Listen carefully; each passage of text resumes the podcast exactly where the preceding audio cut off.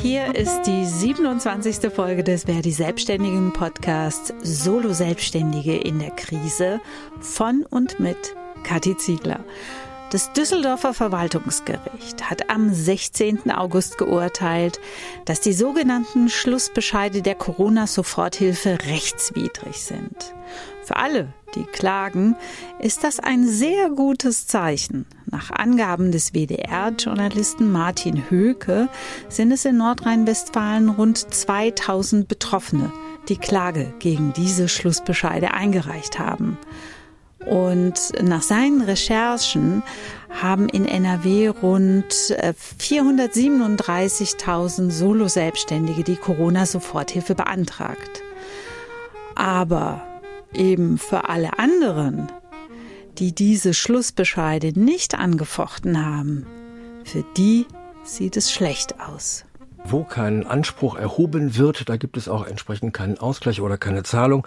Das heißt, in dem Fall, wer halt den Schlussbescheid Einspruch eingelegt hat, mhm. der muss die Hilfe nicht zurückzahlen, beziehungsweise kann damit rechnen, sie nicht zurückzahlen zu müssen, mhm. wenn das denn mal rechtskräftig wird, wovon wir alle erstmal ausgehen könnten, später mal beim, in der Berufung. Aber flapsig formuliert, kein Anspruch, kein Geld. Die nicht angefochtene Schlussbescheid sind inzwischen rechtskräftig und daher sind die nicht mehr anfechtbar, heißt es bei Gericht. Ich habe bei Daniel Kolle, Geschäftsführer Verdi-Bezirk Köln-Bonn-Leverkusen, zuständig für die Solo-Selbstständigen im Bezirk und Jurist, nachgefragt.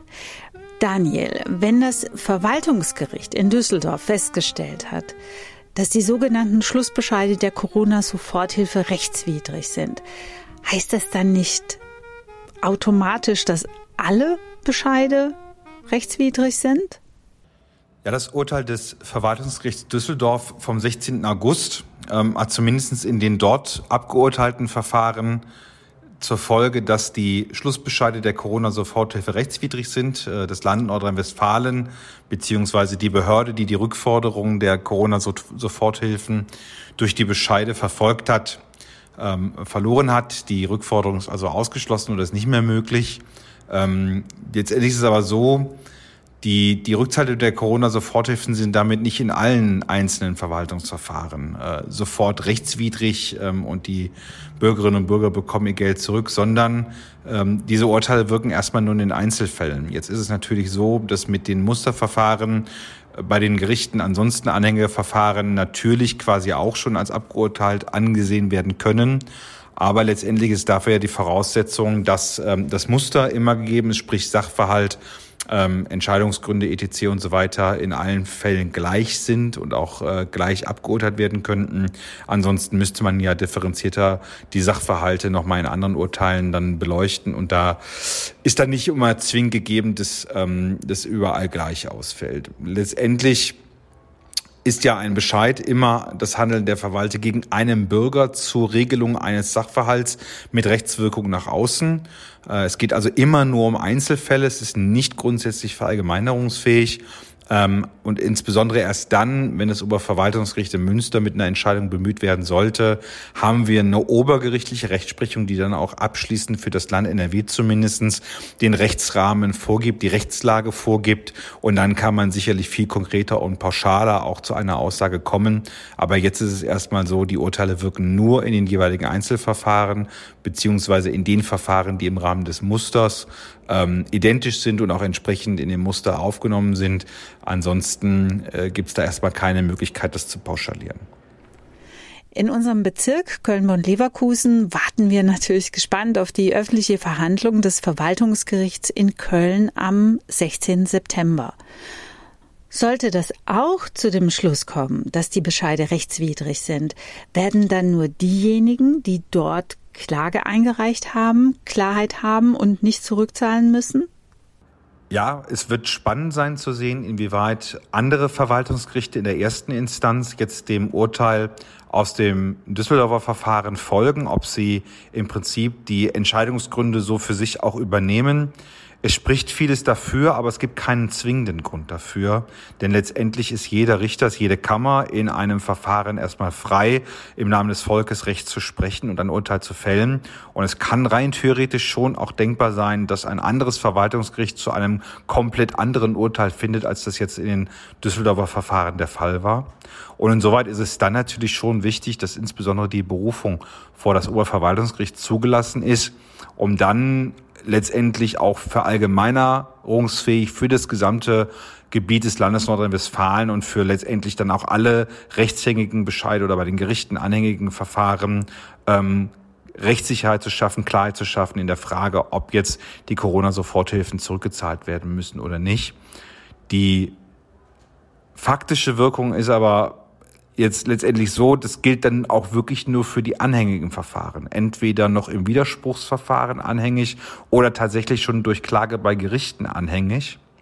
Alle diejenigen Bescheide, die nicht innerhalb der Widerspruchsfrist angefochten worden sind mit einem Widerspruch, das heißt mit dem klaren Schreiben an die Behörde, die den Bescheid erlassen hat, nein, ich bin damit nicht einverstanden und ich möchte, dass das nochmal überprüft wird, gegebenenfalls auch mit einer entsprechenden Begründung oder Hinweisen, die sind in sogenannte formelle Rechtskraft erwachsen. Das heißt, es gibt kein Rechtsmittel mehr, was zur Verfügung steht, um diese Bescheide anzugreifen und den Versuch zu unternehmen, die aus der Welt zu bekommen oder durch ein Gericht durch Urteil feststellen zu lassen, dass diese Bescheide rechtswidrig sind.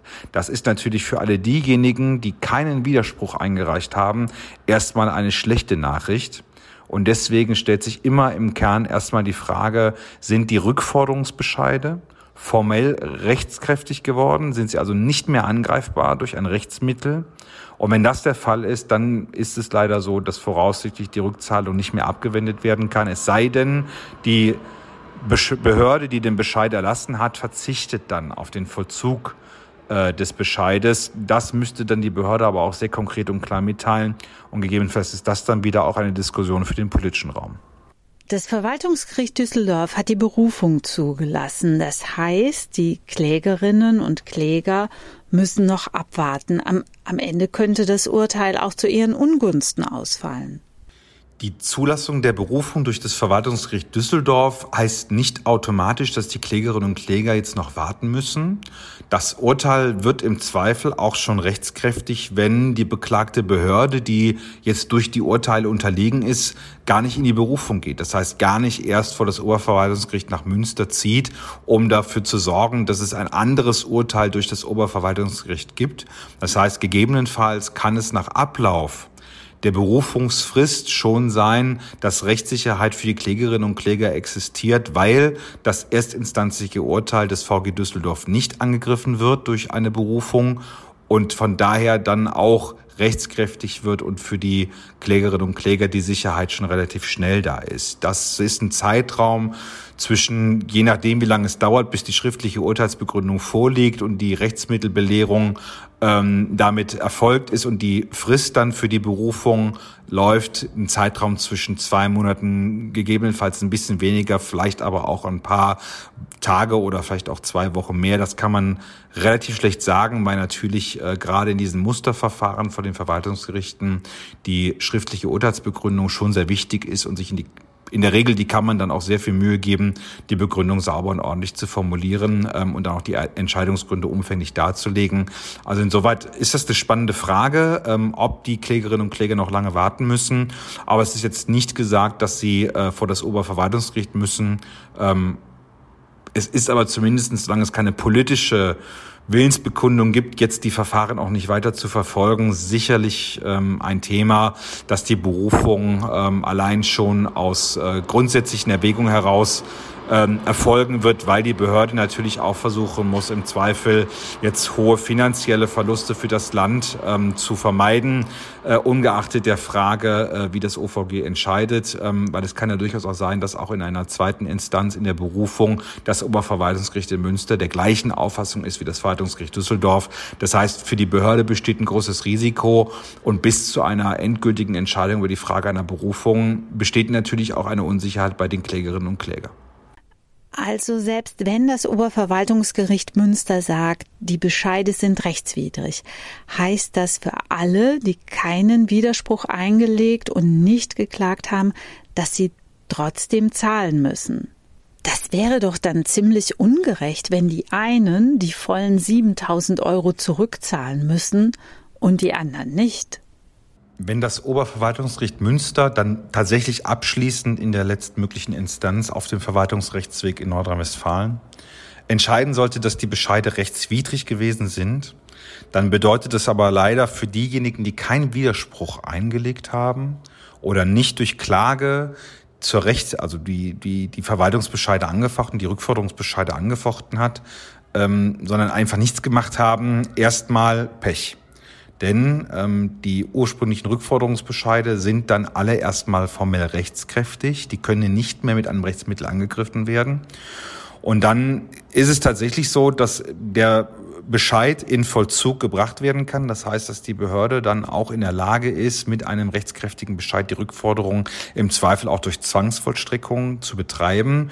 Das hätte sich sicherlich schon gezeigt, weil die Dauer der Verfahren jetzt von den Verwaltungsgerichten ja schon einen gewissen Zeitraum umfasst. Und ich glaube, wenn ein ernsthafter Wille bestanden hätte, Vorklärung der Sach- und Rechtslage durch die Behörden, die die Rückforderungsbescheide erlassen haben, in die Zwangsvollstreckung zu gehen, dann hätte es schon entsprechende äh, Maßnahmen gegeben und dann hätten wir das, glaube ich, auch schon gehört.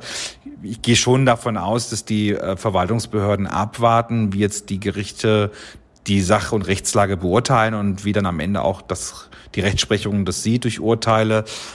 Und bis dahin, glaube ich, ist zumindest von der Zwangsverstreckung erstmal nicht auszugehen. Die große Frage, die sich dann am Ende stellt, ist die, ob durch eine in irgendwie geartete Art und Weise die Möglichkeit besteht, auch für diejenigen, die äh, nicht gegen die Rückforderungsbescheide einen Widerspruch eingelegt haben, diese Bescheide aus der Welt zu bekommen. Ähm, sicherlich kann man da fantasievoll sein, aber eine valide Einschätzung zu der Frage, ob das ohne klaren politischen Willen fruchtbar wäre oder nicht, äh, kann ich heute aktuell nicht treffen.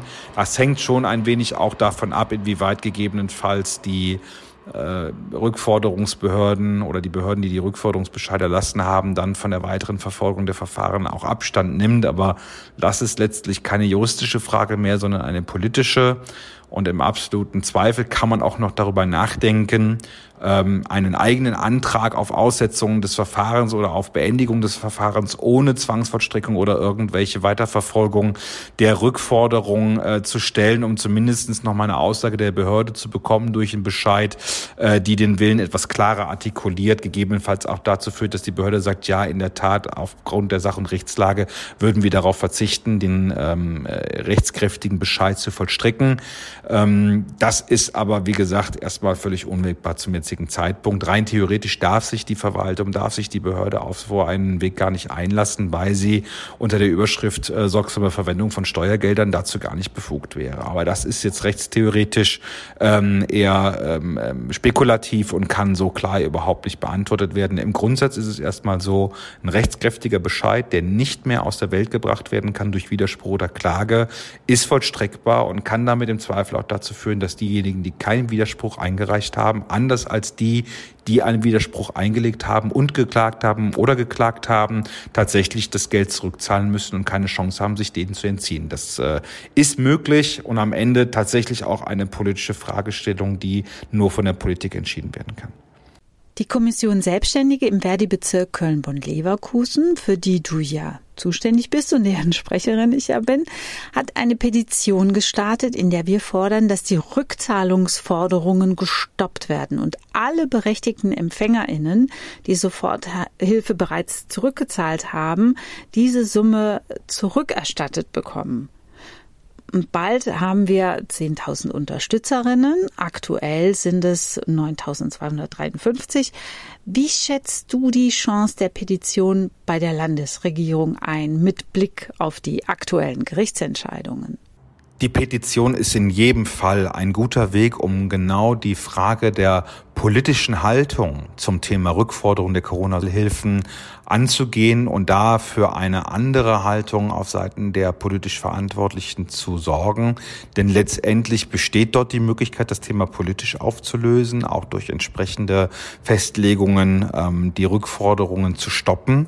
Die hätte es im Übrigen immer gegeben. Jetzt ist die Frage, inwieweit ähm, eine solche politische Entscheidung selbstrechtlich zulässig wäre. Da setzt natürlich das Landesrecht im Zweifel, insbesondere das Finanzrecht, den handelnden Akteuren durchaus enge Grenzen, die nicht einfach so durchbrochen werden können. Ich glaube aber, dass gerade in diesem Thema ein sehr, sehr großer Anteil der Bevölkerung in Nordrhein-Westfalen dafür wäre, hier die Weiterverfolgung der Verfahren auszusetzen. Von daher ist das mit der Petition begehrte Ziel, dass die Rückforderung gestoppt wird, dass die Menschen, die von diesem Geld abhängig waren, weil sie ansonsten kein Einkommen hatten, das betrifft ja insbesondere die Selbstständigen, ähm, dieses Geld auch behalten dürfen, um damit die fehlenden Einnahmen während der Pandemie, während der Zeit von Berufsverboten, die es ja faktisch gab und die äh, existierten, ähm, tatsächlich auch auszugleichen, selbst wenn es nur ein Tropfen auf einen heißen Stein ist. Ich halte es deswegen für völlig richtig, diese politische Frage mit der Petition zu stellen und darauf zu hoffen, dass es auch eine für uns positive politische oder für die Kolleginnen und Kollegen positive politische Antwort gibt. Vielen Dank, Daniel, für deine Einordnungen und Einschätzungen. Wir sind gespannt auf die Verhandlung am Kölner Verwaltungsgericht am 16. September. Auch diese wird öffentlich sein. Allen, die die Schlussbescheide der Corona-Soforthilfe widerspruchslos akzeptiert haben und sich ungerecht behandelt fühlen, bleibt nur unsere Petition. Also unterschreibt auf WeAct keine Rückzahlung der Corona-Soforthilfe und teilt sie weiter. Damit endet die 27. Folge des Verdi Selbstständigen Podcasts Solo Selbstständige in der Krise von und mit Kathi Ziegler.